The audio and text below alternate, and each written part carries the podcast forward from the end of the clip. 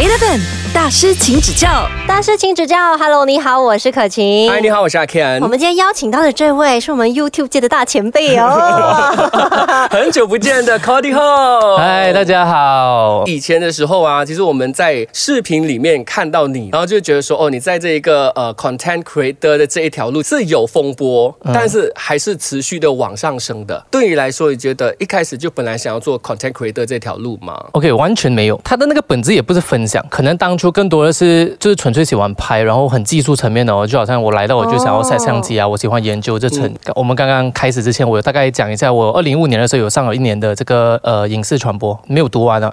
然后我就 try 了，可是我为什么会去选择读这科？是因为我其实从十三岁就开始在接触剪片，十三岁十，三岁很年轻很年轻，欸那时候是剪谁的片？剪我自己在玩游戏的片，有一个游戏很出名的叫米多多，我不知道你们有没有知道唱歌的吗？对，我也是玩过。对，我在李佳薇还没有红的时候，他也在米多多里面的。它是一个很有趣的游戏，是因为它其实像这样，它也会有电台，然后你可以在那边自己吹水，在那边自己聊天。我就把里面的那些画面剪成一个故事，就是我们会在里面演戏，我要 record，然后我们就在里面拿那个角色那边移来移去，动动动，然后把那个故事带出来，然后我就剪了上传去 YouTube。那时候是二零一零年吧，应该。哇哦，用游戏的角色来拍来来拍影片对，所以我玩什么游戏我都会拍，墨香啊，然后玩 Maple Story 啊等等，嗯。我我就都会拍哦，然后拍我就剪，然后剪了，然后就上传，所以这个东西对我来讲就是一个 hobby 来的。以前真正开始用相机真的去拍一部作品的时候是十六岁，第二年 Form Five，我从中学的时候就知道我很喜欢中学，所以我就很想要在中学的时候留下一些什么回忆这样子。嗯，然后我那时候大放假嘛，十二月，我就想说，哎，我们跟朋友几个就一起去拍翻拍版的那些年，然后拍好之后剪一个礼拜，剪了之后就上传了。没有记错的话是七天就七十多万哇，那个点阅。真的很高哎、欸那时候真的算很红了，那时候算很红。呃，反正他就就跑到百多万了。然后第二个月我去学校的时候，就从此人生从此人从此人生就不一样了。全部人都认识你，走路都有风了是吗？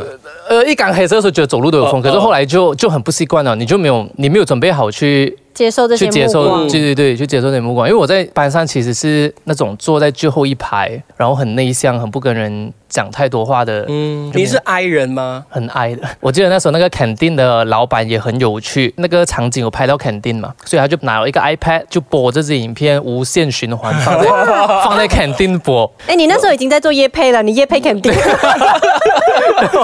然后从那之前我就我我应该有三四个月的时间不敢再去肯定吃东西。从小是一个学渣嘛，也不是什么学霸，所以当你有一个技能被大家认可的时候，你就体验到成就感是什么感觉。可是当你还没有来得及去承受这个成就感的时候，人生第一次体会到什么叫做舆论压力啊！嗯，那想象你去到肯定，然后全部人都在讨论你，全部人全部人都在看着你，那时候他们的讨论是偏向哪一种类型的？内容不重要啊，重要的是那个感觉感觉啊，哦就是会有疯狂的学妹会写情书，然后然后啊，对，就会这样。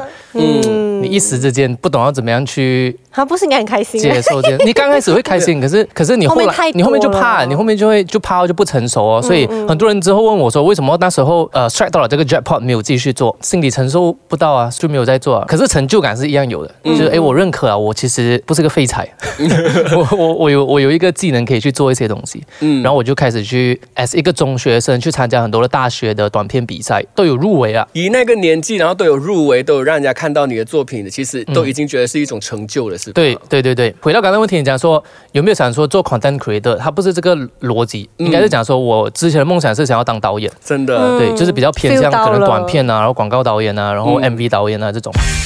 Eleven 大师，请指教。我们的大师请指教呢，这位嘉宾呢就是 Cody Home。刚才呢我们就聊到了，就是以前小的时候呢就已经是很喜欢拍摄，想要导一些 MV 啊之类的，而且年纪轻轻呢也是已经导过 MV 喽。十八岁我去当空少之前，我不懂你们认不认识黄君燕？哦，认识阿燕阿燕燕的外人是我拍的，哦，是哦，那个 MV 啊，那个 MV 是我拍的啊，哦，哇哦，有印象？我有印象，我知道《外人》这首歌，对，外人这首歌，那个 MV 就是我拍的十八岁，你十八岁18岁就第一次拍了我十八岁拍他的拍他的 MV，就很享受拍摄或者说就是创作影片这件这件事情。嗯然，后只是那时候讲真的也没有赚到钱啊，就是拍 MV 也就他们一定会跟你讲啊，你的 profile profile，对对对对对，然后包红包这样就就因为算了嘛那时候你。是新人嘛，对，就过去了嘛。讲真的，那时候讲真，拍影片确实没有像现在这样这样普遍。你现在随便去借一支影片，不要讲说你是网红还是谁啦，你只要会拍片，几千块是有的啦。但是以前不是这样，十年前不是这样，家人就觉得我不务正业，一个听话的孩子，你就要完成一下你是听话的孩子哦，我很听话，不太给家里添麻烦的，比较早熟了，就从小就很懂事。我从十七岁我就没有再拿过家里一分钱的那种，嗯，就是我后来的读书也好，我做什么都好，我都是靠自己的，我没有再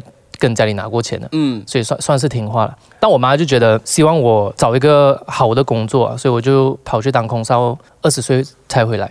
嗯然后二十岁回来就去韩星哦，嗯。然后韩星读不到一半就开始做 YouTube 啊。现在的你，如果看回去以前的那个时候的你，你会有什么样的感觉？你会觉得说，哇，那时候真的是太有冲力了，太 还是那个时候太单纯了，想做就做，没有想那么多多好啊之类的。我觉得那时候很幸福啊，不管做什么，在那个年龄都会是很纯粹的。嗯，然后感觉上你就算做错，也没有人会怪你的。年轻一点的时候，对但我就觉得说，哦，他还年轻，他还需要去有很多的历练。对，很多的机会去学习、啊。如果现在我们这个年纪做错，嗯，你这么大了，你还不懂吗？你不会为自己负责任吗？说这句话，之类的嗯现在比较压力了。对对那时候很纯粹了，真的很纯粹。我这三年沉淀了之后，其实我现在感觉其实跟我刚开始要做 YouTube 的时候的感觉其实是一样的。因为开始要做的时候，你什么都没有嘛，嗯所以你什么都不会太在意。人很奇怪的，我就是当你拥有了一些东西之后，你就会开始害怕失去，患得患失，对，你就患得患失。可是当你什么都没有的时候，你就，nothing to Nothing lose，to lose, who just do cares？it。yeah, just do it。不管是谁，今天如果是在这个娱乐圈也好，网红圈也好，当成长到一定的位置的时候，你一定会开始在意这些 comment 啊，或者人家对你的评价啊，等等啊，嗯形象啊，什么这些有的没的。当很多这种呃标签去去框着你的时候，你其实很难有呃那个初心啊，so called，、嗯嗯就是你很难回到那个感觉哦。所以我这我觉得这三年沉淀之后，有让我回到那个感觉。其实我回来的时候，讲真的，我也不会 expect 说我的演算法还 work，还是 you know 我 Facebook 还有人看，还是嗯，YouTube 还可以有人看，还是怎样？我其实就抱这个归零重新开始的心态再回来做这件事情啊。这真好哎、哎、我真的起鸡皮疙瘩哎、我觉得，我觉得一个人要真的是愿意去放下跟改变、嗯重新开始，是需要很大很大的勇气跟心灵、心态上面的一个调整。我觉得这部分我们之后可以再深入的来探讨一下。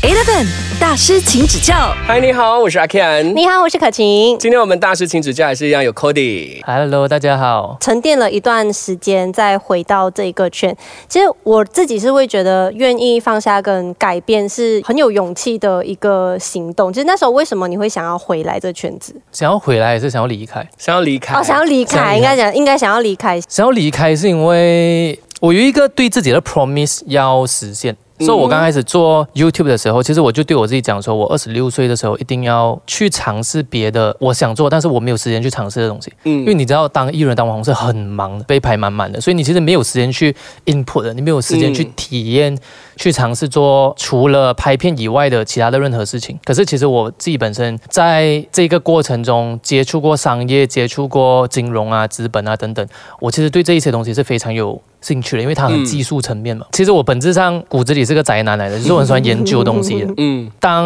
MCO 的那个时间点来到的时候，我就觉得，哎，其实它刚刚好，也是一个机会，去让我重新当一个 beginner，嗯去学我有兴趣，但是我还没有机会去接触的东西。我不懂你们有没有听过，呃，Amazon 的 founder Jeff Bezos 讲过的一个 framework 叫做 Regret Minimalization Framework。白话的意思就是，怎么样让自己这辈子不要后悔？你只要想象自己八十岁了，躺在病床上面，你最想去做，但是你没有做到的事情，你觉得你会后悔的事情是什么？举个例子，你突然间因为这三年的消失，然后可能少赚了钱，或者失去了这些名利，这些会让你后悔吗？当你八十岁躺在床上，嗯其实还好，没有什么感觉。可是如果年轻的时候，二十六岁还有活力的时候，没有去尝试、去摸索、去探索别的你有兴趣的领域，你会不会后悔？我会。会 It's a very easy answer 啦，嗯所以我就决定呃让我自己沉淀哦，然后去去探索别的东西。二十六岁如果再不 try 的话，三十多岁更加没有这个机会哦。人是这样的，越老你就会越怕越害怕风险。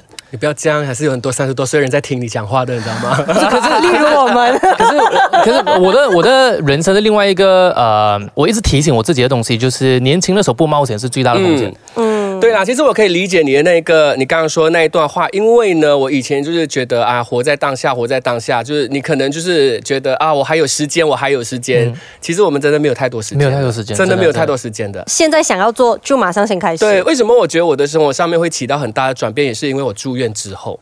我在住院的时候，我就那一刻瞬间我在想说，我如果这么不小心死掉的话，我到底会不会后悔？结果哇，我后悔的事情太多了耶。经过那个过程，你就会觉得哦，不能，我现在给了第二个机会，呃，活着，所以我还可以做些什么？两个情况，第一是你自己经历这一个住院，第二是你身边有家人朋友住院。对我其实为什么刚呃当初会把学院这个学校停掉，然后去拍 YouTube，就是因为我爸爸跟我的外婆就从小把我带大的两个人，因为我呃家庭是离婚了，爸爸在二零一六年八月，然后我的外婆在二零一六年五月。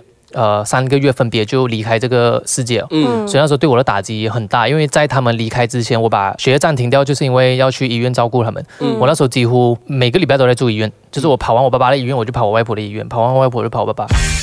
Eleven 大师，请指教。谢谢你继续守着 Eight FM，每次突破零点一，在大师请指教呢，我们也是一样有 Cody Home 啊。刚才呢，我们就有聊到了过去呢，曾经在医院照顾家人的那一段经历嘛。你知道医院是一个很恐怖的，我希望大家都不要有这个经历啊！就是你半夜躺在医院里面的时候，你会听到很多的病人在那边声音这边啊，对哭声那啊，哭啊嗯什么，会让你想很多了。然后我那时候其实很一直以来都很想要让自己有一个机会，有一个时间可以 all in 去做我想要做的东西，就是拍片。那时候讲真，心态有一点呃极端啊，就想说哇，我爸爸，因为我爸爸是心脏病，然后医生呃那时候就讲说叫我自己也要小心，因为可能是遗传的。那我就想说哇，我爸四十八岁就不在哦，我也就是二十一岁哦。如果 try 就剩一个二十年的话，我我想要去做我自己想要做的东西。嗯，嗯，然后从那边起，我就专注的在做自己想要做的东西，就没有在理任何人的评价跟眼光。其实我觉得很多时候就是当你把自己的生命设在一个我们都在倒数的情况之下，你就会开始去鼓励自己做很多东西了。嗯其实你当下你不会害怕很多东西的，你觉得我想做就做啊，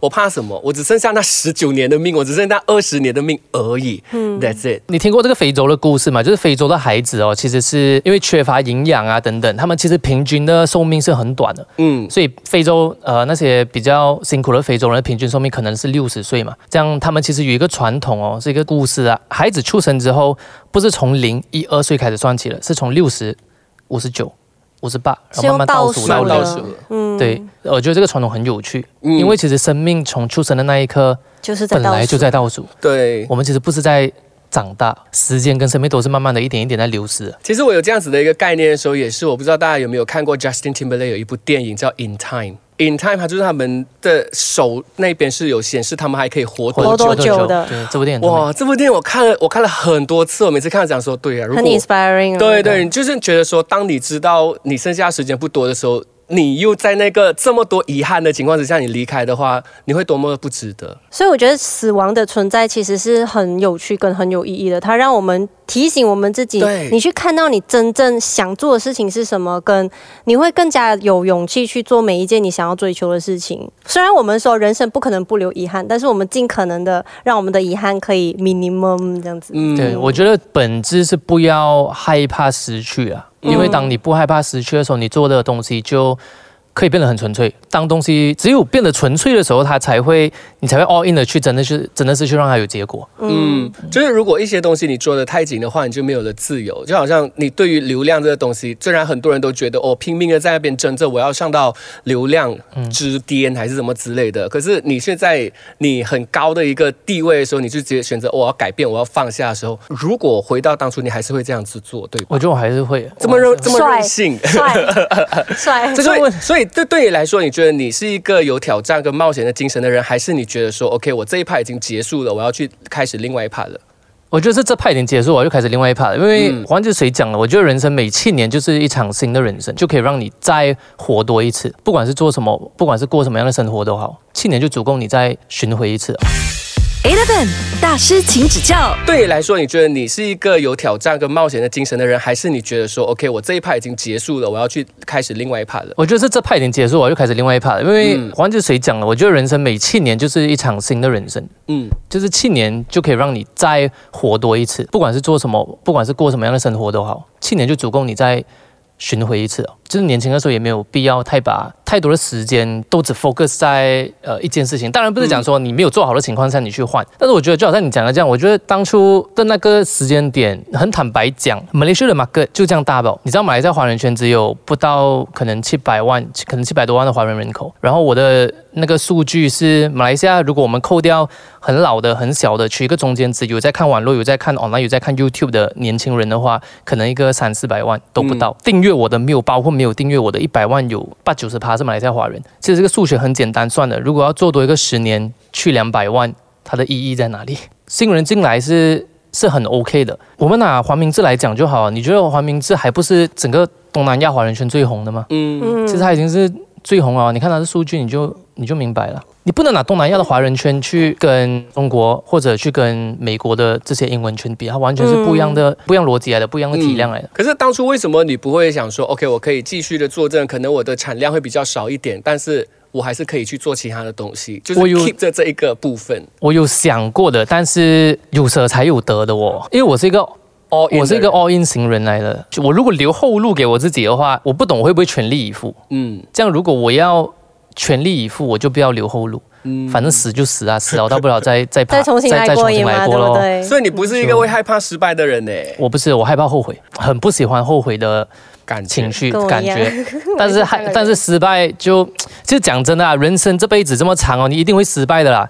你一定会失败了，所以失败不是最不是重点了，重点是你失败了之后，你要花多久的时间再重新 pick up 回来，那个才是重点。嗯，所以失败，trust me，呃，more to come。它发生在失败啊，我们听起来好像是一个贬义词，是负面的。可是如果你可以从这个失败当中 learn something 的话，那它就是你的得着，它就不是你的失败了。我觉得很多人是没有真正去意识这一点啊，就是很多人觉得说，哎，我做什么都一定要成功，嗯，然后失败就是我的问题，它不是这个逻辑来的。因为就是宏观一点去看待这个世界的话，大部分人都是可能失败三五次才成功一次。嗯可是大家看到的只是成功啊。我我拿一个很直白的例子，就好像比如拍影片这样，你偶尔看到我一直可能过百万的影片，或就是以前啊过百万的节目啊还是什么。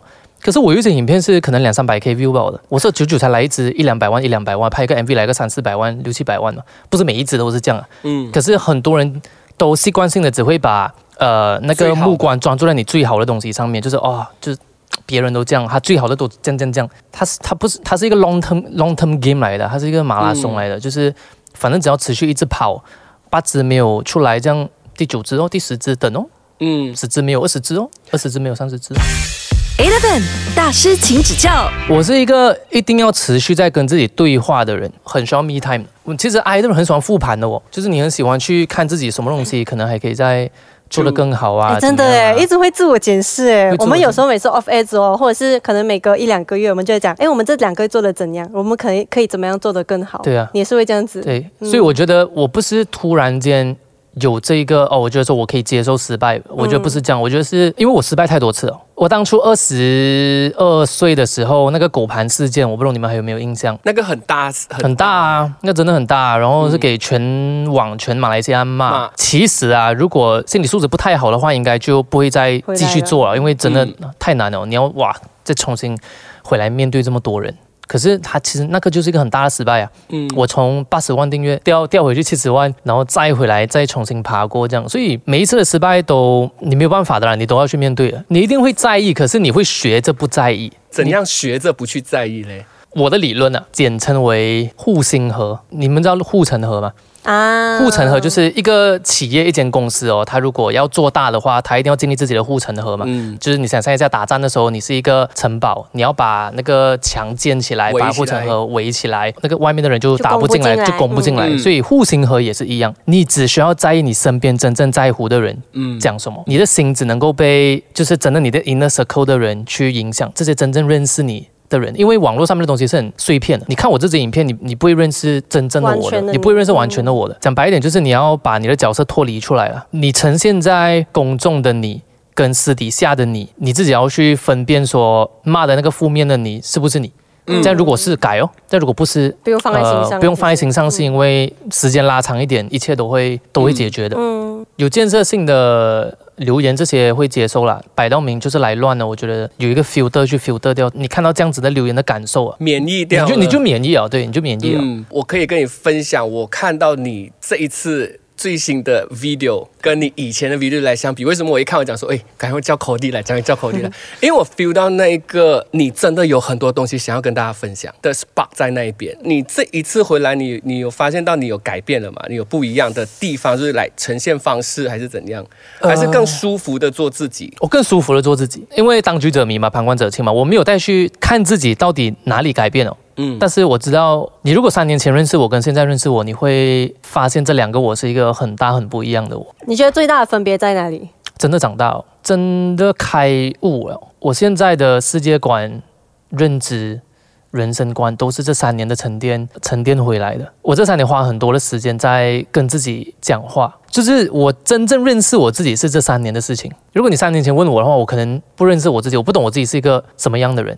我可能都不懂自己是个 I 人，我每天都这么活泼，这么 energetic。我其实这三年才慢慢的越来越认识我自己。其实我觉得在这一个过程当中，你遇到一些事情、一些人事的话，肯定会让我们的所谓思维上面有很大的一些转变的。嗯嗯，那我们呢之后再来聊一下这一个思维上面的转变，对自己最大的转变到底有什么？Eleven 大师请指教。